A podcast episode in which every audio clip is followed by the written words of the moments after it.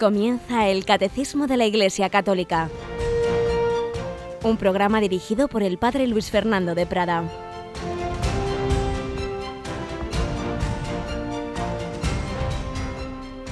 Hola, sean Jesús y María. Muy buenos días, querida familia de Radio María. Aquí estamos una mañana más con esta gran familia a la que cada día conocemos mejor gracias a vuestros correos, gracias a vuestras visitas otro día teníamos en la emisora la visita de una persona que nos decía cómo cada día se va formando en este catecismo.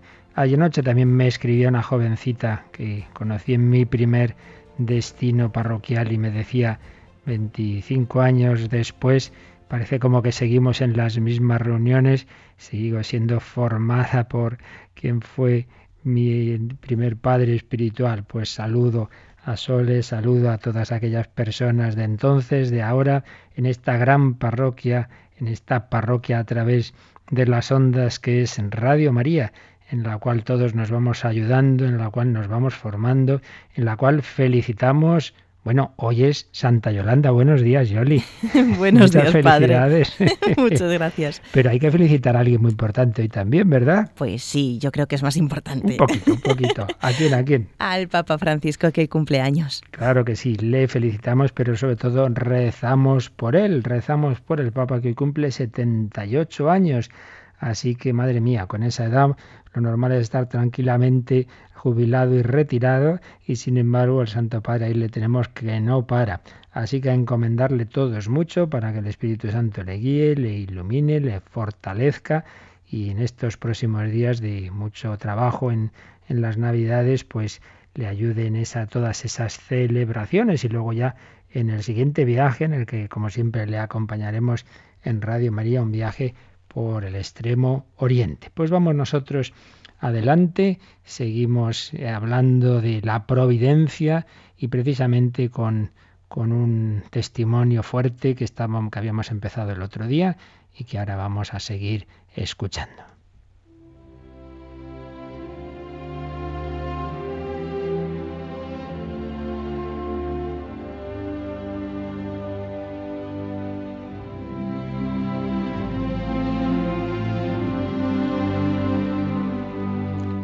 Seguimos leyendo esta entrevista que hace algún tiempo hacían a Miguel, perdón, a Luis y Ana, padres de Miguel, Miguel Rivas, un joven que el Señor ha llamado a su presencia de esta familia numerosa. Y les preguntaban en la entrevista a, a su madre, a Ana, habíamos visto cómo había tenido un cáncer de huesos su hijo, y entonces le preguntaban, ¿pudo recuperarse? Y respondía Ana, sí, la prótesis no le impedía hacer vida normal. Sin embargo, meses después, en una revisión rutinaria, le encontraron unos puntitos en el pulmón. De nuevo debía comenzar con otra operación y quimioterapia. En ese tiempo y hasta el final, Dios le regaló una novia maravillosa, Clara. Un día me dijo, Miguel, mamá, qué fácil me era morirme con 15 años, simplemente volar al cielo y ya está. Pero ahora tengo a Clara, mis estudios, tantas ilusiones. Y le preguntaban, ¿cómo os tomasteis este mal pronóstico? Y respondía Ana, yo no podía aceptar que mi hijo se muriera. Saber que la vida de Miguel se acababa y que ese amor de ellos se truncaba, me partía el alma. En la capilla del hospital lloraba y lloraba, abrazada a una imagen de Cristo. Señor, sé que Miguel va a morir ayúdame, dame el poder de aceptarlo. Después de la operación del pulmón, el tumor se reprodujo en dos vértebras, que al ejercer presión sobre los nervios le provocaba unos dolores insoportables. Los médicos le dijeron, Miguel, te queda muy poco de vida. Al oír esto, Miguel, Clara, Luis y yo nos pusimos a llorar durante un buen rato, hasta que dije, Basta, vamos a ver qué nos dice Dios. Y abrimos la Biblia al azar. A partir de ahí, la presencia de Dios comenzó a ser descarada. Hasta entonces parecía que el carácter entusiasta y alegre de Miguel podía con todo, pero aquí Dios comenzó a decir, aquí estoy. ¿Y qué es lo que decía esa lectura de la Biblia? Y sigue diciendo Ana. Era del libro del profeta Joel, capítulo 2, 21 a 27. Tierra, no temas, alégrate y gózate, porque Dios hará grandes cosas. Y os restituiré de los años que comió la oruga, el saltón, el revoltón y la langosta. Y yo que iba leyendo, añadí. Y de los tumores de la espalda, de la cadera, de la columna, de la pierna, te recompensaré.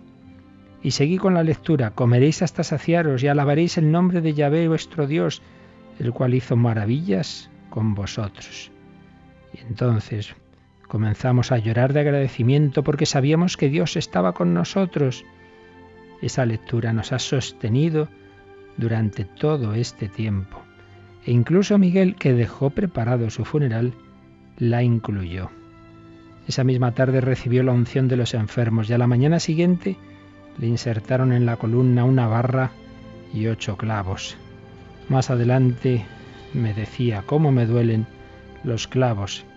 Yo bromeaba, hijo mío, ya no te queda casi nada para ser como nuestro Señor, hasta te duelen los clavos como a Él. Y le preguntan a Ana cómo vivió la fe Miguel esos últimos meses.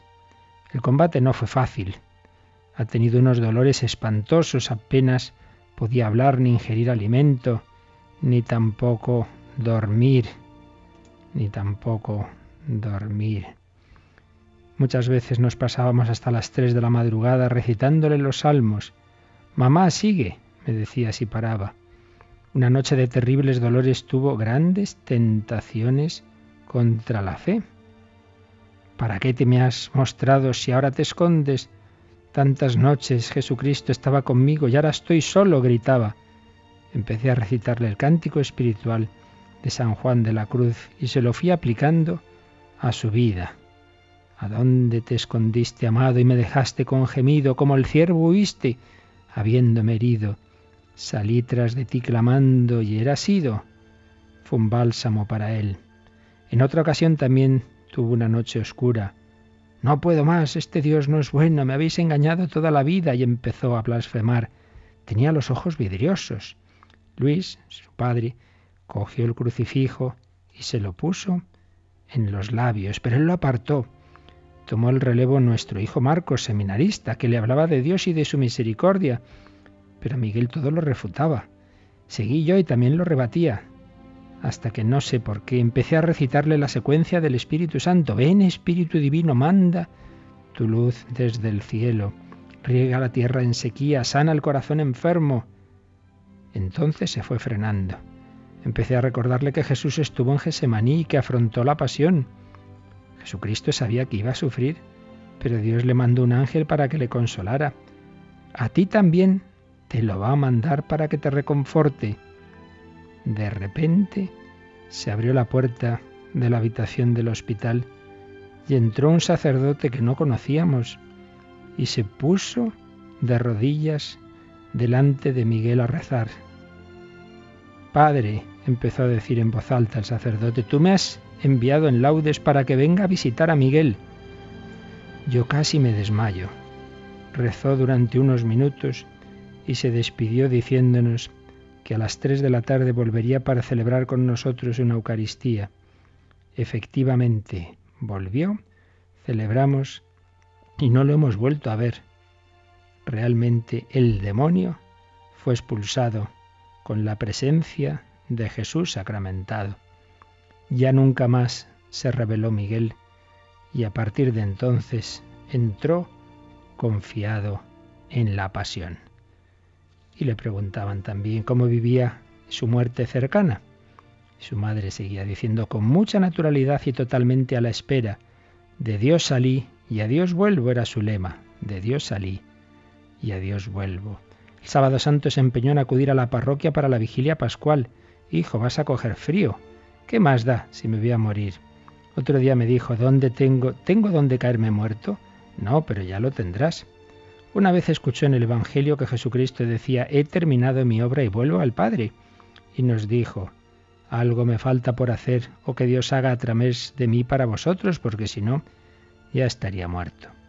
Su último ruego insistente era que su funeral se celebrara como una fiesta. La locura máxima es que las mujeres de la casa nos fuimos de compra y estrenamos ropa en su funeral, como era su deseo.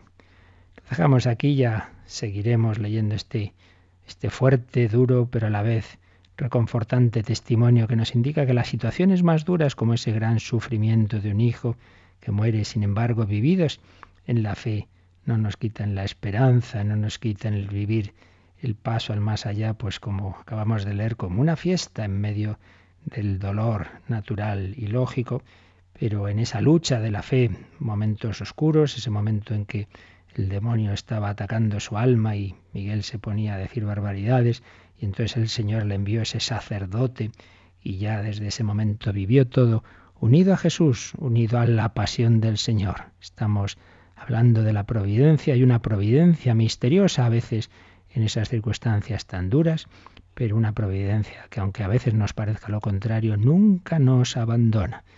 Pues pedimos al Señor, pedimos a la Virgen vivir así, con fe, con esperanza, por duras que sean nuestras circunstancias, el Señor está con nosotros.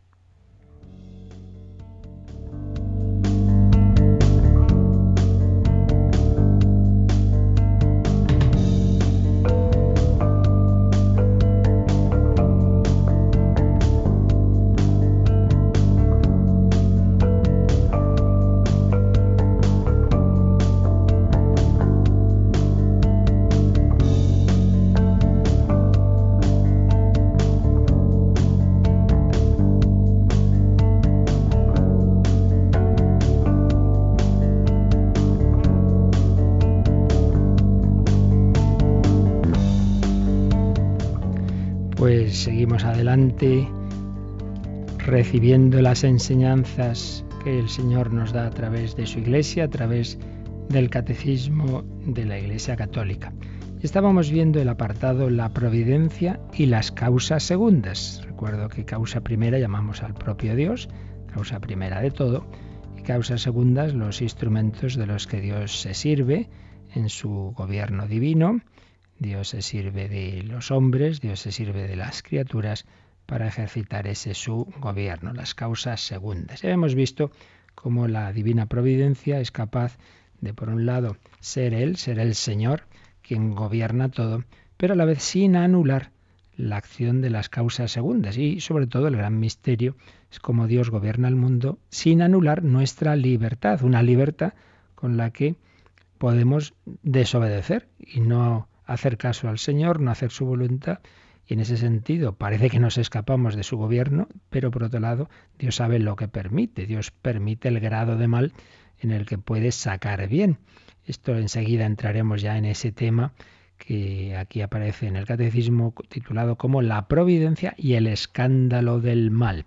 Pero antes de pasar a ese número 309, eh, que es donde empieza a tratar este escándalo del mal, el problema del mal. Dios permite el mal.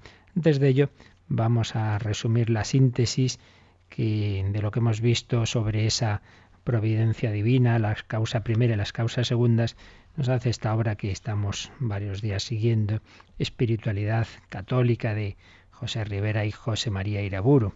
José Rivera ha fallecido ya hace bastantes años, en el 91, en olor de santidad, y José María Iraburo, discípulo suyo, cuyas charlas oímos con frecuencia en Radio María y que tanto nos ayudan. Pues bien, en una obra que publicaron hace ya años, Espiritualidad Católica, luego existe una síntesis de espiritualidad católica, que esa se puede conseguir, pero esta primera fue una obra más extensa, que luego ya no se reeditó, pues está explicado con mucha detención todos estos temas de los modos del gobierno divino providente. Vamos a resumir que aquí está muy bien expresado cosas que hemos visto los días pasados, pero que podemos volver a ver de otra forma y así se nos va todo quedando. Nos explican los autores cómo la divina providencia ordena todas las cosas, todas las criaturas a su fin, todas y cada una. La vida del hombre, la muerte del hombre, como la que acabamos de recordar, todo está ordenado por la divina providencia. Pero Dios, pero Dios gobierna con la mediación de una infinidad de criaturas, entre las que las criaturas superiores rigen a las inferiores. Y si Dios ha querido asociar muchas criaturas a su gobierno, no ha sido, ya lo veíamos en el catecismo, por falta de poder, como si necesitara ayudantes, sino por su bondad difusiva, para dignificar las criaturas, para darles una participación real en su autoridad y en su causalidad. Es como esos padres que encargan a los hijos mayores tareas con los hijos más pequeños, pues van entrando en esa colaboración del gobierno de la familia y es algo bueno, van tomando responsabilidad. Pues esto es lo mismo que hace el Señor. Pero hay que tener en cuenta que esas mediaciones de las criaturas no eliminan la inmediatez propia de la acción divina. Cuando Dios nos toca por medio de sus criaturas, nos llega realmente la acción del mismo Dios. Dios mismo nos toca. ¿De qué medio se sirve Dios para realizar el, gobierno del mundo? Pues podríamos hablar en primer lugar de las leyes físicas la permanente vigencia de las leyes físicas, químicas, vegetativas, astronómicas, en realidad son la expresión de un modo constante de obrar Dios en las criaturas. No es que estén ahí como unas leyes así como autónomas que ya no tienen que ver con Dios, como al modo del deísmo, no, no. En realidad esas leyes son pensamientos y voluntades de Dios sobre la naturaleza. Debemos tener esto siempre en cuenta. Recordemos, por ejemplo, Sirácida 16, 27, 29 se nos dice, el Señor hizo sus obras desde el principio, las ordenó para siempre y les asignó su oficio según su naturaleza y jamás desobedecerán sus mandatos. Así pues, si los astros siguen sus órbitas, etcétera, las diversas leyes físicas, en realidad, eso es una expresión de un modo constante de obrar de Dios. Así que no era tan romántico, tan meramente poética, aquella expresión de Dante, su divina comedia, cuando dice que el amor mueve el sol y las estrellas. Pues en último término es verdad, porque todo lo que existe, y, es eh, empezando por ese universo físico, es su, último, su última razón es la voluntad de Dios, de Dios que ha creado por amor. Así pues, en primer lugar, Dios gobierna por las leyes físicas. En segundo lugar, por las leyes morales y por innumerables iluminaciones y mociones de su gracia, por las que Dios dirige al hombre. Esto aparece en toda la escritura. Dios creó al hombre, le llenó de ciencia e inteligencia y le dio a conocer el bien y el mal. Y nos dirá San Pablo en Filipenses 2.13 que es Dios quien obra en vosotros el querer y el obrar según su beneplácito. Dios obra en nosotros. Son iluminaciones y emociones de Dios sobre el hombre, tan frecuentes, claro, sobre todo en los justos, en los que viven unidos a Dios, que apenas es posible muchas veces distinguir en esa acción de la providencia el obrar ordinario de Dios del extraordinario. Por ejemplo, cuando el anciano Simeón dice San Lucas, movido por el Espíritu Santo, vino al templo y allí encontró a Jesús. ¿Esto qué fue? ¿Casualidad? Pues no, hombre, hubo una providencia, pero ¿cómo le iluminó? ¿Fue una cosa ordinaria? ¿Fue extraordinaria? Bueno, era un hombre que estaba unido a Dios habitualmente, pues le era a Dios, a Dios fácil, digamos, mover al anciano Simeón a conocer al Mesías. Muchas veces, claro, no, no podremos precisar, pues mira, esto Dios lo ha querido, eh, lo ha permitido, lo ha hecho de una manera ordinaria, extraordinaria, ha sido milagro, no ha sido milagro. Bueno, nuestra mente no da para tanto, pero en cualquier caso debemos estar seguros de que la inmensa máquina del mundo, lo material y lo espiritual, lo grande y lo pequeño, de una manera o de otra, todo es dirigido por Dios. Y en definitiva, como nos dice San Pablo en Efesios 1.11, todo sucede según el previo designio del que realiza todo conforme a la decisión de su voluntad. Así pues, leyes morales, iluminaciones, a través de emociones diversas, Dios nos va gobernando, Dios nos va dirigiendo. Pero sí que es verdad, tercer lugar, podemos hablar de intervenciones extraordinarias. La providencia de Dios en el día a día actúa de una forma ordinaria, pero a veces, a veces hay intervenciones extraordinarias, que es lo que llamamos milagros, milagros de diversos tipos, con los que Dios a veces altera o hace una excepción a las propias leyes que le había puesto. Pues naturalmente el Dios que ha creado el universo y que le, ha impuesto una forma ordinaria de obrar en un determinado caso y momento por un fin superior, puede hacer una excepción en esa forma ordinaria de hablar.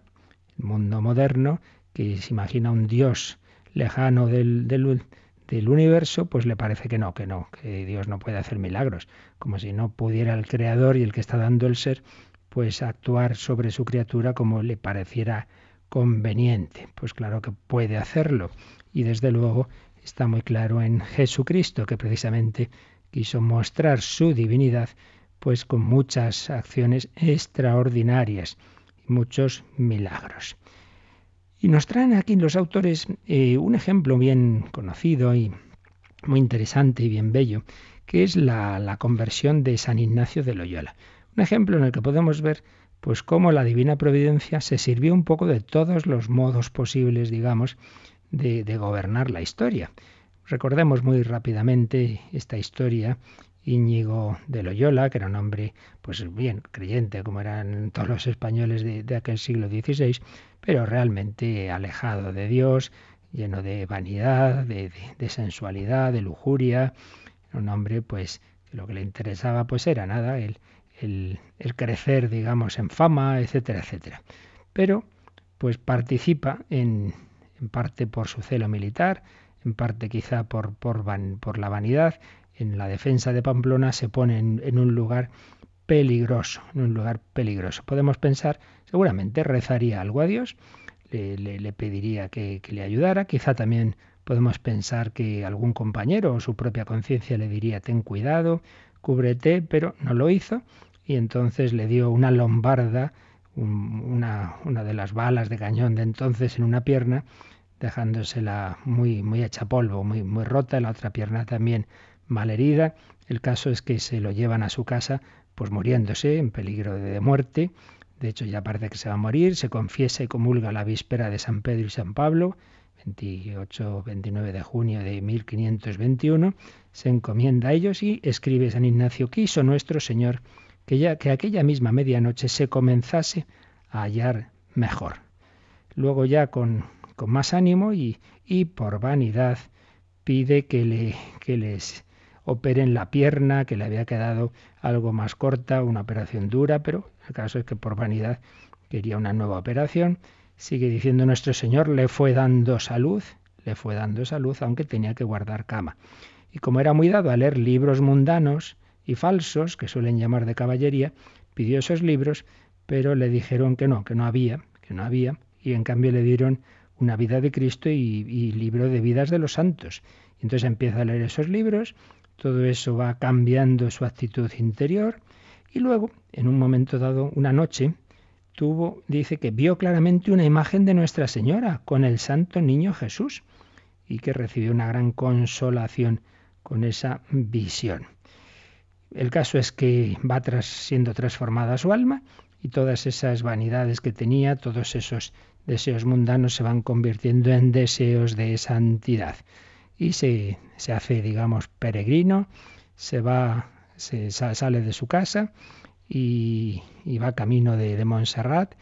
En el camino, por cierto, se encuentra con un moro que niega la virginidad de María y a poco está San Ignacio de, de, coger un, la espada y cargárselo, pero dice que dudando qué hacer, pues porque se habían discutido y el moro se había ido por delante y llegaron a una bifurcación y estaba dudando si seguirle o no y dice que dejó ir a la mula a ver por qué camino iba. Y resulta que se fue por el camino más estrecho, el que menos hubiera uno imaginado, y no por el ancho que es por donde se había ido el moro, con lo cual, afortunadamente, providencialmente, San Ignacio no fue a matar a ese, a ese, a ese moro. El caso es que al final San Ignacio llega a Manresa, etc. Pues bien, después de recordar estos, estas circunstancias, se preguntan los autores, ¿fue fortuita la conversión de Ignacio? Fijaos que este hombre va a dar lugar luego a la fundación de una de las órdenes más importantes de toda la historia de la Iglesia, la Compañía de Jesús, de la que precisamente es miembro el Papa Francisco. Anda que no ha habido cosas importantes en la historia de la Iglesia por la Compañía. ¿Todo eso fue casualidad? ¿Se convirtió Ignacio de Loyola por casualidad? Es evidente que no. Y entonces empezamos a recordar todo lo que hemos dicho y dices, fíjate aquellas circunstancias, aquel militar cortesano y enamoradizo, pues la providencia se sirvió de muchos factores para que estuviera en el sitio de Pamplona. Dios escuchó la oración de Ignacio, pero no según su deseo simplemente de que no le pasara nada. Dios permitió en su providencia ordinaria que una bala lo hiriera. una bala hirió a San Ignacio. Bueno, era normal, pero el caso es que Dios se sirvió de eso según unas leyes físicas. Se sirvió de esa herida para que en esa convalecencia se convirtiera San Ignacio. En esa convalecencia tuvo inspiraciones, tuvo mociones de tipo ordinario, pero también hubo algo extraordinario, como fue su curación por la mediación de San Pedro y San Pablo y sobre todo la visión de la Virgen María. Vamos viendo diversas mediaciones como los libros que le dan a leer. A través de la lectura de las vidas de santos, de la vida de Cristo, San Ignacio va cambiando, etcétera, etcétera. Como veis, son muchos factores. Claro, solo Dios sabe pues realmente cómo todo eso está guiado por él. Pero lo que está claro es que el Señor, sea por medios ordinarios, permitiendo cosas como la herida de bala, sea como dándole a leer esos libros su cuñada, esos libros le hacen bien, sea por inspiraciones interiores, Dios actúa en su alma, sea por eh, manifestaciones extraordinarias, como esas visiones, como esa visión del niño Jesús, etc. El caso es que Dios fue transformando a ese hombre, Íñigo de Loyola, en San Ignacio de Loyola, llega a ser un gran santo, llega a, ser la mediación de Dios también para con otros santos como San Francisco Javier. Fijaos, se convierte San Ignacio, se convierte San Francisco Javier, San Francisco Javier va a evangelizar el Japón, la India, pues fíjate la de la de eh, puntos digamos encadenados, ¿no? Un eslabón lleva al otro, todo está ahí en la divina providencia. Qué misterio.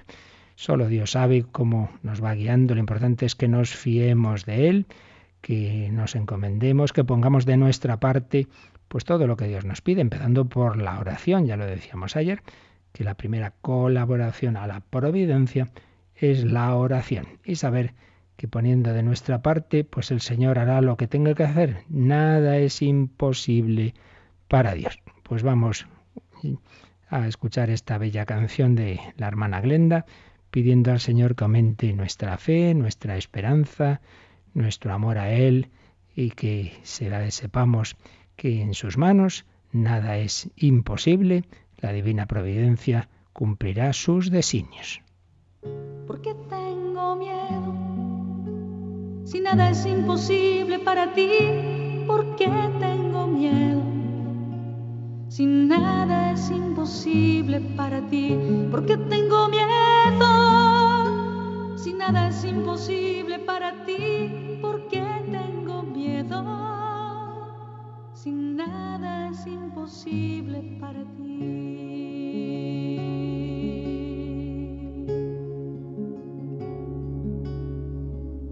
Porque tengo tristeza, si nada es imposible para ti, porque tengo tristeza.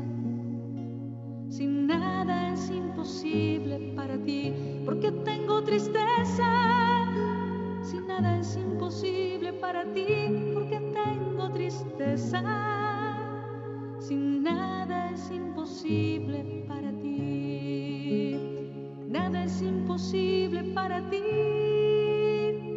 nada es imposible para ti.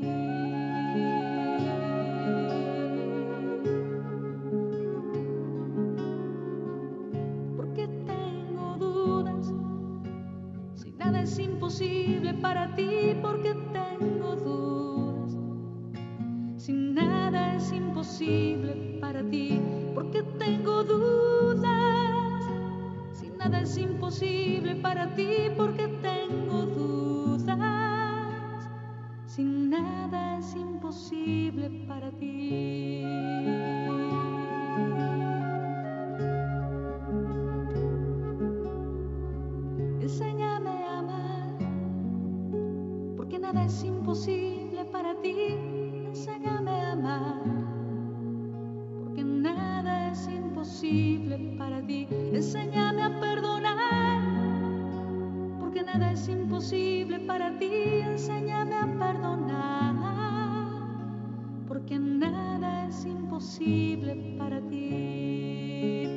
Nada es imposible para ti.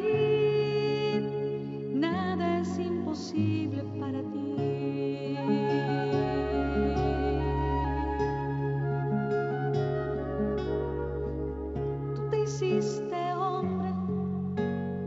nada es imposible para ti, tú te hiciste hombre, porque nada es imposible para ti. Tú te hiciste hombre, porque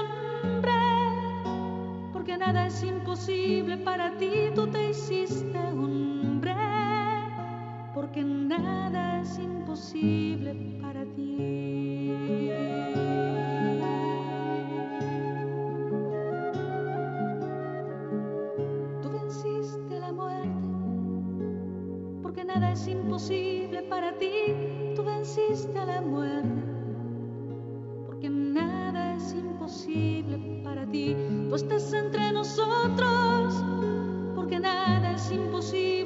ti. Tú estás entre nosotros, porque nada es imposible para ti. Nada es imposible para ti. Nada es imposible para ti. Porque Descubre la fe de la Iglesia a través del Catecismo de 8 a 9 de la mañana en Radio María. Nada es imposible para ti. Hay un gobierno de Dios misterioso, pero verdadero y real, que se sirve de todas las circunstancias. Y también un gobierno de Dios que permite el mal. Y entramos aquí en este gran tema que ha salido ya muchas veces, que en distintos lugares del catecismo hay números relativos a él, pero que aquí se toca de una manera, digamos, más exprofeso, que es el escándalo del mal. Si Dios ha creado el mundo, si Dios es todopoderoso, como hay tantas cosas malas. Y ahora algún filósofo griego hizo aquella disyuntiva que, que es verdad que es, hay que reconocer que tiene su fuerza, ¿no? O Dios es todopoderoso y bueno, y entonces no se entiende. Vamos a ver, si es todopoderoso y permite el mal, o lo quiere o no lo quiere. Si no lo quiere, no es todopoderoso. Si lo quiere, si podría evitarlo y no lo evita, entonces es que no es bueno. Pues vaya lío. Entonces parece que habiendo mal en el mundo, o no es todopoderoso, porque no puede evitar el mal, o sí es todopoderoso, pero no es bueno, porque no lo evita. Bueno, muy simplista es esto porque las cosas son bastante más complejas, pero es verdad que esa duda a todos nos asalta a veces, Dios mío, si eres bueno, ¿por qué permites tanto dolor, tanto mal, tanto pecado en el mundo? Pues vamos a ir entrando en este tema al que dedicaremos varias catequesis, el catecismo lo trata bastante a fondo, pero además pues siempre es en el fondo quizá yo creo que es la principal razón de nuestras dudas del Señor, de personas que pierden la fe o que no tienen confianza en el Señor, por eso vale la pena que, entremos en este tema sin prisa, aunque por supuesto, una y otra vez lo, lo recuerdo, ¿verdad? En este tema como en general, en todos los grandes temas, no hay que pretender entenderlo todo muy bien. Un Dios al que yo entiendo no es Dios. Mi pequeña cabecita no puede entender al Dios infinito. Yo recuerdo ese ejemplo que he puesto ya bastantes veces, lo repetimos una vez más. Yo a veces le he preguntado bastantes veces a, alguna, algún chico, a alguna chica, a alguna persona, pero tú te entiendes del todo a ti mismo y siempre me han respondido, no, la verdad es que no. Pues si tú no te entiendes a ti mismo, eres un misterio para ti mismo. ¿Entiendes a tu marido, a tu mujer, a tus... No, ¿verdad? Tampoco. No te entiendes a ti, no entiendes a esa persona. ¿Por qué habrá hecho esta persona? No la entiendo. ¿Cuántas veces oímos esto? ¿Usted entiende por qué? Pues no somos un misterio. O sea que no te entiendes a ti, no entiendes al otro. ¿Cómo vamos a entender la relación de unos con otros? Pero mucho menos, ¿cómo vamos a entender al que nos ha creado a ti y a mí? Si no nos entendemos del todo a nosotros mismos y llevo toda mi vida conviviendo conmigo mismo y no me entiendo cosas que hago, soy un misterio para mí, ¿cómo voy a entender al misterio infinito de Dios? Pero es que todavía lo vamos a liar más. ¿Cómo vamos a entender cómo se junta el Dios Todopoderoso e Infinito con mi libertad y con la del prójimo?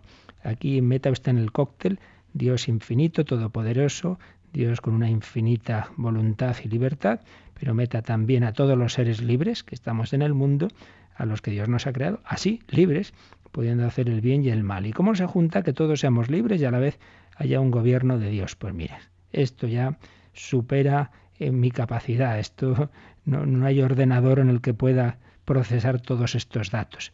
Por eso nos podemos acercar a entender un poquito, pero nunca pretendamos entender la divina providencia, no pretendamos entender a Dios. Ya, ya, ya me sé muy bien la Trinidad. Esto está muy claro. Pues mira, sabemos que hay un Dios y tres personas y pocas cosas más. Que algo vimos, pero siempre nos superan.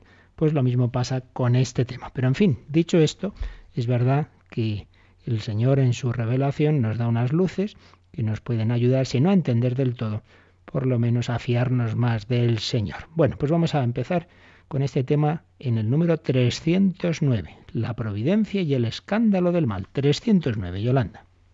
Si Dios Padre Todopoderoso, Creador del mundo ordenado y bueno, tiene cuidado de todas sus criaturas, ¿por qué existe el mal?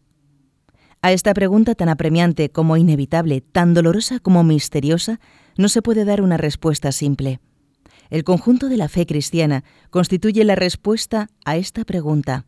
La bondad de la creación, el drama del pecado, el amor paciente de Dios que sale al encuentro del hombre con sus alianzas, con la encarnación redentora de su Hijo, con el don del Espíritu, con la congregación de la Iglesia, con la fuerza de los sacramentos, con la llamada a una vida bienaventurada que las criaturas son invitadas a aceptar libremente, pero a la cual también libremente por un misterio terrible, pueden negarse o rechazar.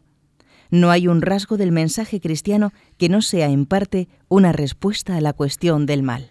Así pues, como veis, este es un número introductorio al tema. En primer lugar, nos plantea la gran cuestión, que antes yo os decía con otras palabras, la gran pregunta. Si Dios Padre Todopoderoso, Creador del mundo ordenado y bueno, tiene cuidado de todas sus criaturas porque existe el mal. Esa es la gran cuestión. Porque si nosotros eh, tuviéramos esa imagen del Dios del deísmo, si pensáramos, bueno, sí, Dios creó el mundo, le puso unas leyes y ya está, el mundo lo puso a funcionar y él está en su mundo y nosotros en el nuestro. Bueno, pues entonces mm, podríamos decir, bueno, pues vale, claro, el mundo va mal porque es una criatura que Dios ha puesto a funcionar es como el reloj. El reloj está bien hecho, pero al cabo de los años el reloj se estropea. Pues es normal, no pasa nada. Sí, sí, pero es que nosotros no creemos que Dios se haya desentendido del mundo.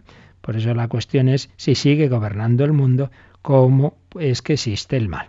Y entonces, planteado el tema, nos, la segunda idea que nos dice el catecismo es que a esta cuestión, a esta pregunta apremiante e inevitable, esto es importante también.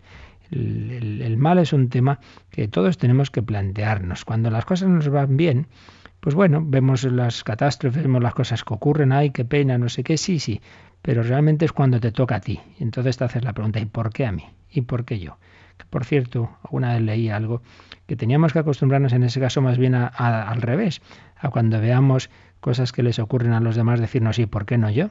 Ponernos en su lugar ensayar, digamos, nuestra fe a responder con confianza de que a todos, todos podemos tener y tendremos antes o después circunstancias dolorosas. Pero es verdad, muchas veces vivimos en la superficialidad y entonces vemos el mal en el mundo, bueno, no nos plantea grandes temas y luego me ocurre a mí y entonces ya dudo de Dios. Hombre, o sea que si le ocurría al otro, entonces ya no eso no te hacía problemas respecto a la bondad de Dios, pero si te ocurre a ti sí, pues hombre, ya se ve que ahí hay un planteamiento muy egocéntrico tenemos que, antes o después, tenemos que afrontar este tema, una pregunta apremiante e inevitable, dolorosa y misteriosa. Y nos dice el catecismo que a esa pregunta no se le puede dar una respuesta simple. Aquí creo que también hay una intuición muy importante, no solo en este tema del mal, sino en general en todos los temas teológicos. Las respuestas así rápidas y simples, esos son propias de las sectas. Muchas veces tienen ya, eh, les han instruido, si os preguntan esto, decir esto, si sale tal tema, decir lo otro. Son ya respuestas esquematizadas, ¿no? Yo lo he visto alguna vez en algún diálogo con personas de algún grupo de estos sectarios, pues cómo te responden inmediatamente y simplísticamente y les argumentas y ya se quedan, porque a eso no tenían ya respuesta, ¿no? No, no, no, no. Esto, las cosas no son tan fáciles, ¿no? Eh, ¿Por qué hay esto? por esto, ya está. No, pues y desde luego en este tema, como nos dice el catecismo, no se le puede dar una respuesta simple. Por ello no nos escandalicemos de que haya personas que ante un gran dolor, ante un gran sufrimiento, se quedan desconcertadas, dudan de Dios. Pues es normal, no nos olvidemos que el propio Jesús, en cuanto hombre, su humanidad quedó en algunos momentos en oscuridad, en Getsemaní, y temblaba ante el sufrimiento, si es posible pase de mí este cáliz, y en la cruz, Dios mío, Dios mío, ¿por qué me has abandonado? Si la propia alma santísima del Hijo Eterno de Dios quiso sentir ese, ese abandono, ese desconcierto, pues no nos extrañe que nos ocurra, eso no significa que una persona no tenga fe, porque la fe no está en sentir o en entender, está en fiarse. Jesús no dejaba de fiarse de su Padre Celestial, por supuesto, y por eso muere diciendo, Padre, a tus manos encomiendo mi espíritu. Pero eso no quiere decir que no lo pasara muy mal. Y lo mismo la Virgen María. Virgen María tenía una gran fe, sí, sí. Pero recordad que, por ejemplo, cuando Jesús en, en el templo se lo encuentran cuando estaban tres días buscándole San José y la Virgen, dice, Hijo, ¿por qué nos has hecho esto? Jesús da su respuesta y dice el evangelista San Lucas que no entendieron su respuesta, no la entendieron. Pero María se quedó meditando en su corazón. Creer no es entender, es fiarse y es darle vueltas en el corazón a la luz de Dios y pedir al Señor, Señor, aumentame la fe, ayúdame a ver las cosas como tú. Lo que dice la encíclica Lumen Fidei, la fe es ver las cosas con los ojos de Jesús. No se puede dar una respuesta simple. No te extrañes de tus dudas. No, no, no es que por eso has perdido la fe. No te extrañes de que muchas veces te, te venga esa tentación como que Dios nos ha abandonado. ¿Qué más nos dice el catecismo? Que el conjunto de la fe cristiana constituye la respuesta a esta pregunta. No es que sea una sola punto, una sola respuesta, sino que tenemos que ver toda la revelación y en todos los aspectos de la revelación eh, hay algo que tiene que ver con el sufrimiento, con el problema del mal. Entonces, distintos elementos que hay en la revelación, pues se nos recuerda que la creación es buena, que Dios ha hecho un mundo bueno, pero bueno no quiere decir perfecto, porque la suma perfección solo está en el Creador, la criatura siempre es limitada. Eso tenemos que, tragárnoslo y asumirlo, que no existe nada eh, así que sea perfecto, perfecto, como si no pudiera ser mejor. No, la creación es buena, pero es limitada, siempre es limitado, todo lo creado es limitado y desde luego lo material es muy limitado. Y todo ser vivo, por así decir, tiene su fecha de caducidad, es que, es que eso es así. Pero no deja de ser bueno por ser limitada. Entonces, un punto, la creación es buena. Otro punto de la revelación, el drama del pecado, empezando por el primer pecado, el pecado original. Claro, esto es clave para este tema del mal. Pero también tenemos que tener bien presente que ante ese mal está el amor paciente y misericordioso de Dios. Toda la revelación aparece que Dios va al encuentro del hombre. Y por supuesto, el centro de la fe cristiana es también el centro de la respuesta a la pregunta sobre el mal. Me refiero a que Dios se ha hecho uno de nosotros, ha entrado en nuestro mundo, ha asumido nuestra limitación, ha asumido un cuerpo, ha asumido el dolor, ha asumido la muerte la encarnación redentora de su Hijo. Es un punto clave. El don del Espíritu Santo, la congregación de la Iglesia en la cual recibimos la fuerza de Dios. La llamada a la vida eterna. Claro, esto es, esto es muy importante. Si tuviéramos que entender todo este tema solo para esta vida, pues ciertamente no nos saldrían las cuentas. Pero oiga usted que esta persona que está sufriendo en esta vida va a tener frente a 30, 40 o 100 años, me da igual, de aquí va a tener una eternidad. Hombre, es un factor absolutamente decisivo. Un joven se pasa cuatro o cinco años preparando una gran oposición y son años pues de una vida fastidiadilla y con muy pocas satisfacciones, si quieres, humanas, pero luego consigue ese trabajo que tanto le gustaba ya para toda su vida. Bueno, pues le han valido la pena esos años de estudio. Pues no nos olvidemos que esta vida es una oposición para una eternidad y entonces hay que meter ese factor, el factor vida eterna feliz, si yo mm, en esta vida respondo a la voluntad de Dios. Hay, fíjate, he tenido un hijo pues discapacitado que nunca va a poder hacer esto y lo otro. Si es hijo discapacitado, tiene su billete para el cielo, ya lo quisiera yo. Pues eso es mucho más importante que el que aquí pueda hacer tal cosa o tal otra. El saber que, que cuenta con, ese, con esa vida eterna. Otro factor de la revelación es que esa vida bienaventurada eh, estamos invitados a aceptarla libremente, hemos sido creados libres. Pues como suelo decir, las vacas no pecan, claro, pero las vacas tampoco van al cielo. En cambio, el ser humano para ir al cielo tiene la capacidad de decir que no y al decir que no puede hacer mucho mal, puede originar mucho sufrimiento, mucho sufrimiento. Y aquellos personajes que originan una primera guerra mundial por su soberbia, por, pues fíjate, los millones de muertos, y no digamos la segunda, y así todo. Pues sí, hay una libertad, pero claro, esa libertad es condición para amar. Para amar con amor de amistad hay que no se puede imponer tú, sé mi amigo, no hay que tener libertad. En fin, que son muchos elementos del mensaje cristiano que tienen que ver con este tema. Por eso la última frase de este número 309 dice, no hay un rasgo del mensaje cristiano que no sea en parte una respuesta a la cuestión del mal. Y aparecen al margen de este número algunos números que podemos ver para relacionar con este tema. Nos viene el número 164, que ya vimos en su momento, que nos va a hablar de la fe. Vamos a leerlo, Yolanda, el 164. Ahora, sin embargo, caminamos en la fe y no en la visión, y conocemos a Dios como en un espejo de una manera confusa e imperfecta. Luminosa por aquel en quien cree, la fe es vivida con frecuencia en la oscuridad. La fe puede ser puesta a prueba. El mundo en que vivimos parece con frecuencia muy lejos de lo que la fe nos asegura. Las experiencias del mal y del sufrimiento, de las injusticias y de la muerte, parecen contradecir la buena nueva, pueden estremecer la fe y llegar a ser para ella una tentación. Como veis aquí en este número, que está en este apartado que se nos hablaba de la fe, pues amplía esto que hemos dicho antes de que el tema del mal pues hay que vivirlo en esa fe, pero que la fe no quiere decir que entendamos las cosas, quiere decir que nos fiamos y que muchas veces hay oscuridades y como se nos ha dicho, la fe puede ser puesta a prueba. Y de una manera muy existencial, pues nos ha dicho aquí el catecismo que el mundo muchas veces nos parece lejos de lo que nos dice la fe, porque esas experiencias del mal y del sufrimiento, las injusticias, la muerte, parecen contradecir la buena noticia, parecen negar la buena noticia del amor de Dios. Pueden estremecer la fe y llegar a ser una tentación, como esas tentaciones que hemos antes leído que tuvo ese chico joven cuando se le acercaba la muerte y le vinieron esas tentaciones de fe. Pues no nos extrañe, no nos extrañe. Hay que purificar también la fe. Dios permite también tentaciones. Fijaos que en el Padre Nuestro no decimos que no tenga tentaciones, sino no nos dejes caer en la tentación, porque la tentación, como todo lo malo, si Dios lo permite es porque nos viene bien uno madura en la dificultad. Un niño al que nunca le han puesto dificultades, todo se lo han dado hecho. Ay, Dios mío, ¿qué futuro tiene? Hay que pasar dificultades en lo humano y en lo divino, en todo, no nos extrañe. Y otro número marginal citado es el 385, aquí ya es del futuro, que si Dios quiere y nos concede vida llegaríamos, que es sobre el pecado original. Vamos a leer ese número 385 para terminar esta exposición de hoy.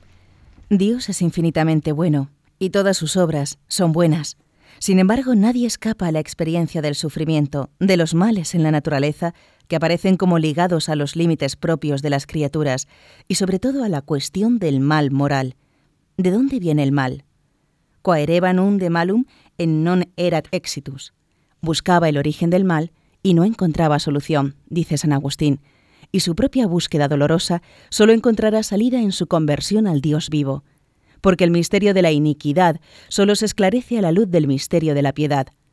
La revelación del amor divino en Cristo ha manifestado a la vez la extensión del mal y la sobreabundancia de la gracia. Debemos, por tanto, examinar la cuestión del origen del mal fijando la mirada de nuestra fe en el que es su único vencedor.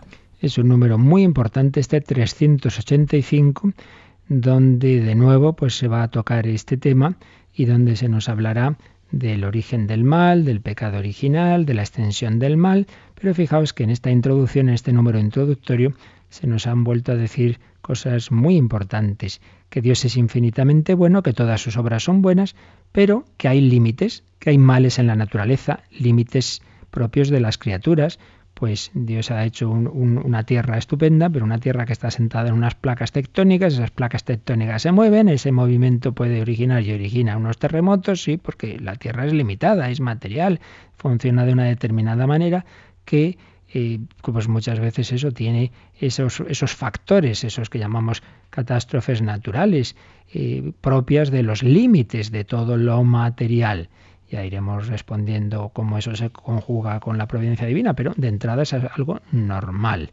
¿De dónde viene el mal? Entonces nos recuerda que San Agustín se lo preguntaba y que al final pues su única respuesta fue en, unirse a Dios y en darse cuenta de que el misterio de iniquidad, hay un misterio de iniquidad, no nos olvidemos de que aquí hay otro factor, que es que aquellos ángeles creados buenos por Dios, algunos se hicieron malos, está ese misterio de iniquidad eh, incitado por Satanás. San Pablo así lo llama en 2 Tesalonicenses 2.7. El misterio de iniquidad, dice el catecismo, solo se esclarece a la luz del misterio de la piedad.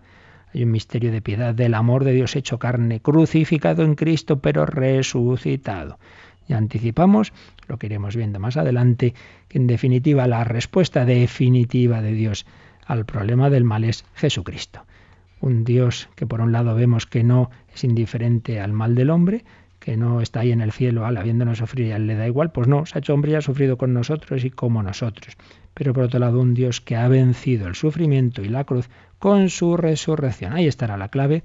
Bueno, ya seguiremos. En este tema ya digo que es complejo, poco a poco vamos recibiendo luces del Señor a través de su catecismo, el catecismo de la Iglesia, que irán iluminando nuestra fe. Pero ante todo tenemos que acudir a la oración, Señor, aumentame la fe, que yo no dude de ti. Bueno, pues lo dejamos aquí y si queréis ahora estos últimos minutos alguna consulta, algún testimonio, podéis hacerlo ahora como se nos recordará. Participa en el programa con tus preguntas y dudas. Llama al 91 153 8550. También puedes hacerlo escribiendo al mail catecismo arroba radiomaria.es catecismo arroba radiomaria.es.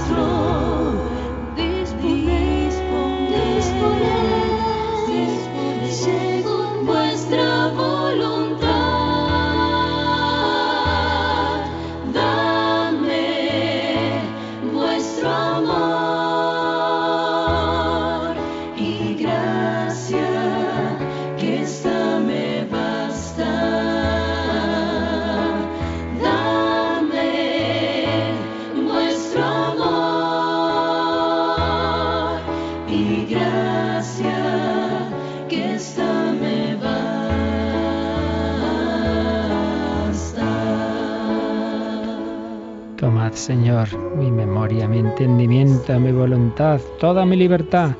Palabras preciosas de San Ignacio de Loyola, del que hablábamos antes, en la contemplación para alcanzar amor de sus ejercicios espirituales. ¿Tenemos alguna llamada, Yolanda? así es, padre. Eh, nos ha llamado una oyente de Madrid y pregunta, ¿qué es un director espiritual? Bueno, pues director espiritual es aquella persona, mm, habitualmente sacerdote, pero no tiene por qué serlo necesariamente, que acompaña a uno en su camino espiritual. Uno eh, va a estudiar una carrera y puede ser muy listo y, y cogerse los libros y él solito, pero hombre, mucho mejor evidentemente si tienes un profesor, si tienes un maestro. Y si lo tienes particular, ya no te digo nada, qué maravilla, pues una persona que te va guiando, pues lee esto, lee lo otro. No entiendo esto, pues mira, es así. Bueno, pues bien, los caminos del espíritu es aquella persona que va por delante, que tiene más experiencia, que te va aconsejando, pues te puede venir bien hacer esto, lo otro. Padre, no entiendo esto, no entiendo lo otro, pues mira, tal. No es el que te dice sin más, haz estudiar lo otro, como si fuera una especie de No, no, no, no. Es Dios el que tiene que guiar tu vida, pero te ayuda a interpretar los caminos de Dios es como lo que aparece en el Antiguo Testamento, aquel niño Samuel que oyó una voz, no entendía qué era esa voz, y ya le dice el profeta, y es el Señor, dile esto, tú dile, habla Señor que tu siervo escucha. Era Dios quien le hablaba, pero Elí le ayudó. Entonces es muy bueno que uno tenga un confesor habitual, un confesor fijo, y que se puede convertir a la vez en director espiritual porque no solo te confiesas, sino que le consultas cosas, etcétera. También puede ser, con, ya digo, no necesariamente, aunque suele ser conveniente, pero no necesariamente un sacerdote, puede ser una religiosa, un laico con gran experiencia de vida espiritual, en fin, alguien que te ayuda, que te acompaña en el camino de, los, de, la vida espiritual. Pero en fin, esto sería un tema que ya trataremos a fondo en algún día en, en Vida en Cristo, que dedicamos a estos temas de espiritualidad y lo haremos ya con mucha más calma. ¿Qué más tenemos? Nos ha llamado también María de Córdoba y pregunta si ante una situación del mal es mejor huir del mal o enfrentarse a él. Bueno, es que no, acabo de saber, claro, solo con estas palabras exactamente a, a qué se refiere.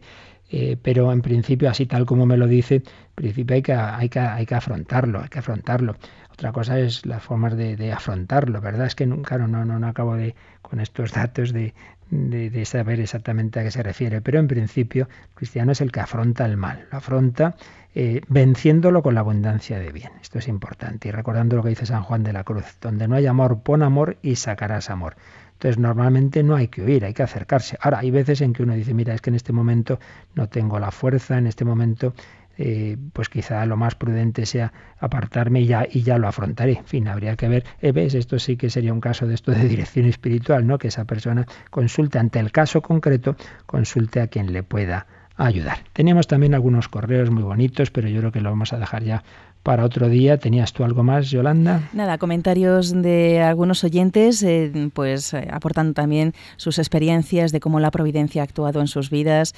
Eh, bueno, si quiere lo leemos otro día o... Sí, vamos a dejarlo. También tengo un correo de consuelo que también es precioso de cómo habiendo estado muy apartada de Dios de joven, como la providencia también a través del sufrimiento la ha acercado muchísimo al Señor y por cierto termina el correo diciendo que está todo el día enganchada a la radio y que a pesar de tener una pensión mínima da su contribución por el bien que le hace y termina diciendo muchísimas gracias a todos en, por el bien que nos hacen en Radio María. Bueno, ya lo leeremos completo porque es muy bonito.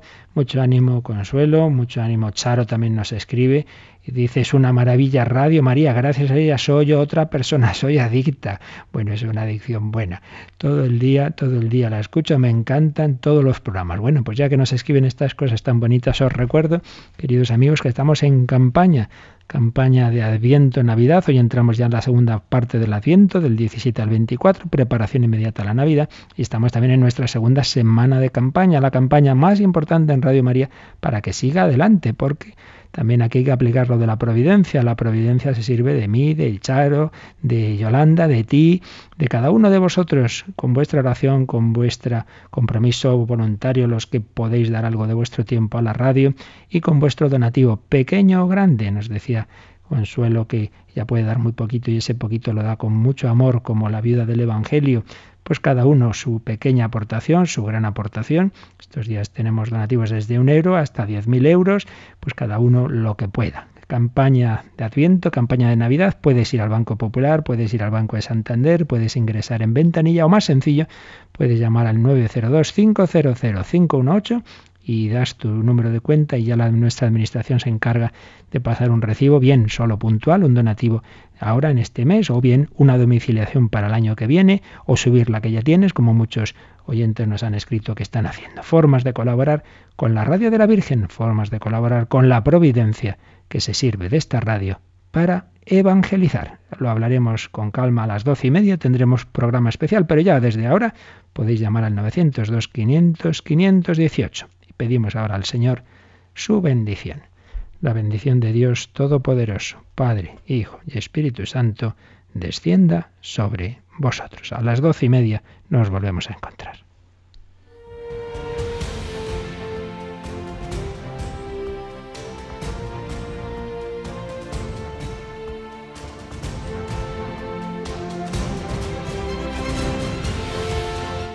Han escuchado en Radio María el Catecismo de la Iglesia Católica,